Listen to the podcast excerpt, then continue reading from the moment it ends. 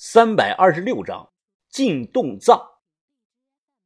两天半后中午，盼盼急匆匆的跑来找我，他说已经和这个职业采药人阿基谈过了，人家说爬上去也可以，但是要三十块钱的辛苦费，问我行不行？三十块钱，我一听这也太便宜了，和人家的付出不成正比，所以我直接给了三百块钱的好处费。下午两点多，我见到人了。采药人阿基个子不高，很年轻，非常的瘦，有点沉默寡言。我如果不主动去搭话，他绝不开口说话。哎，呃，那个兄弟啊，哎，你看咱们把行动时间约在白天还是晚上啊？我问他，这个人开口说了两句话，我听不懂，便询问盼盼他的意思。盼盼呢，充当翻译。啊，阿基说，他白天晚上都可以。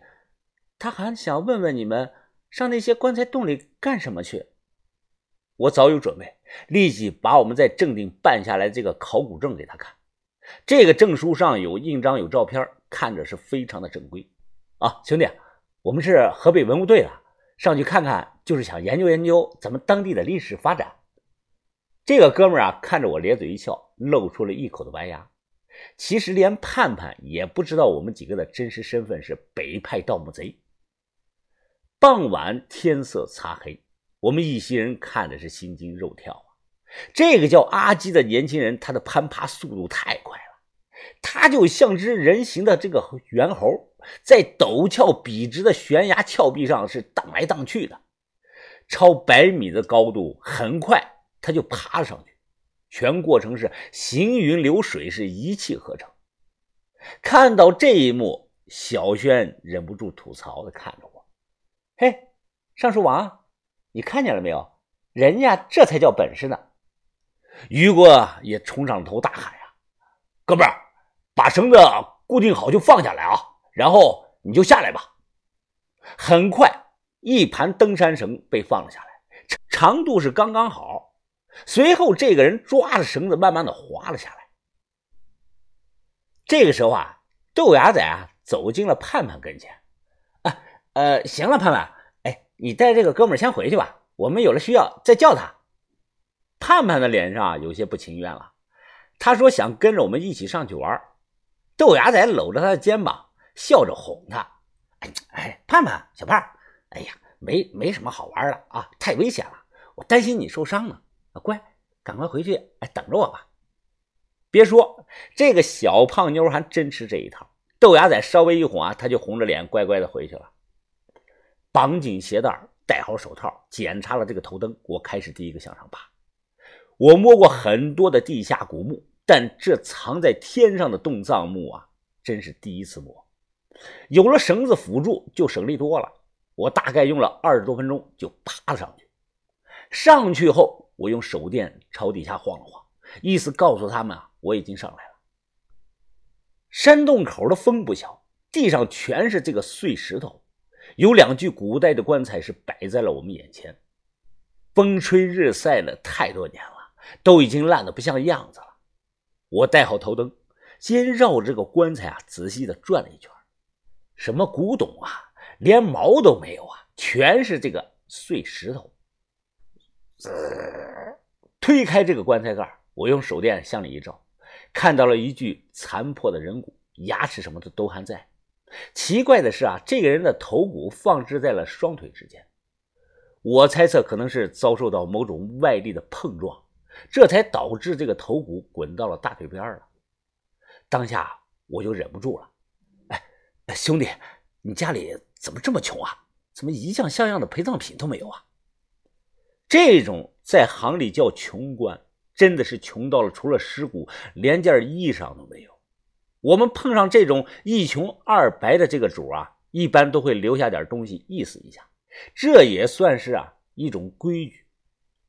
我摸来摸去，在这个后裤兜啊摸到个一块钱的钢镚，于是我就把这个一块钱的钢镚啊塞到这个骷髅头的嘴里，刚好啊被这主的牙齿给卡住了。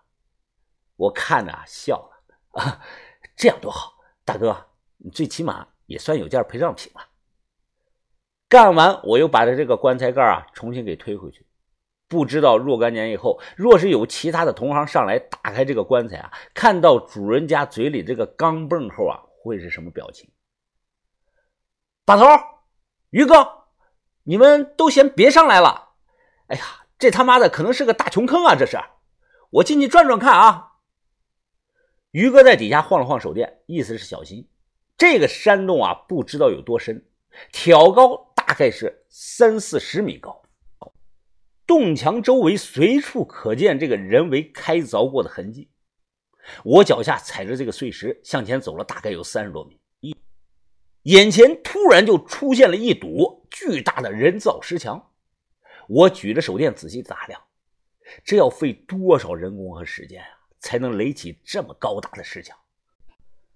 石墙的中间有个小拱门，我低头从这个小拱门钻进去后啊。空间是豁然开朗，入目之处横七竖八的全都是古代的那种棺材，目测最起码有一两百具。这些棺材全都离地，都被钉在了一种井字形的木架之上。据我之前的了解，六根柱子、三个井字架支撑的这种棺材为男性，四根柱子、两个井字架支撑这个棺材为女性。现在早就都开了春了，这里头明明没有风，我却感觉到很冷，说明这里冻葬的死人太多了，阴气过盛是聚集了。这种现象就好比你夏天晚上一个人去这个公园溜达，哎，同样会感觉到有点冷。看形状，这个做工和制式就能知道，平板平头的这个棺材制作非常的粗糙，应该是明代的棺材。反过来啊，那些棺材盖鼓起来有弧度的，都是清代的棺材。这些老棺材时间最早的大概到了明代的晚期，最晚的可能到了这个光绪同治时期。也就是说啊，从民国开始，这里就没再葬过人了。我还看到不少的棺材上啊，都用这个石头压着一大包破旧发黄这个油纸。细看才发现，这些油纸啊。被制作成了衣服的这种样式，人的两只胳膊能穿过去。为什么要在这个棺材板上放件这个油纸衣呢？我不是很懂，可能是当地苗人的某种风俗吧。举着手电走了没几步，发现地上有几只落满灰尘的老碗，我捡起来一只啊，用手擦擦，露出了这个瓷碗本身的花纹。只见这个碗身上。用这个红釉画着一个大大的寿字，我靠，他妈的真晦气啊！我一把扔了这个瓷碗，赶紧擦手。这是以前的寿碗，人去世后啊，会先在这种碗底撒上一层五谷杂粮，然后扣上半碗半生半熟的这个米饭，意思是给死人路上饿了吃的。有传言说啊，活人的手不能碰寿碗。要不然就是跟死人抢饭吃，会招惹那些不干净的东西。我刚想回头，哎，突然背后有只手轻轻的拍了我肩膀一下。谁？我抓着头灯猛地转头看，哎，是豆芽仔，他正拿着这个手电筒啊，对着自己的下巴照呢。我气得立即破口大骂：“你他妈要吓死我啊你！哎，我不是说了吗？让你们在下头等着。你什么时候上来的？”嘿嘿，哎，疯子，你看你这胆子小成这个样子了，把头不放心你的安全，所以让我上来看看你，怎么样啊？有收获了没有啊？豆芽仔问我，有个屁的收获呀！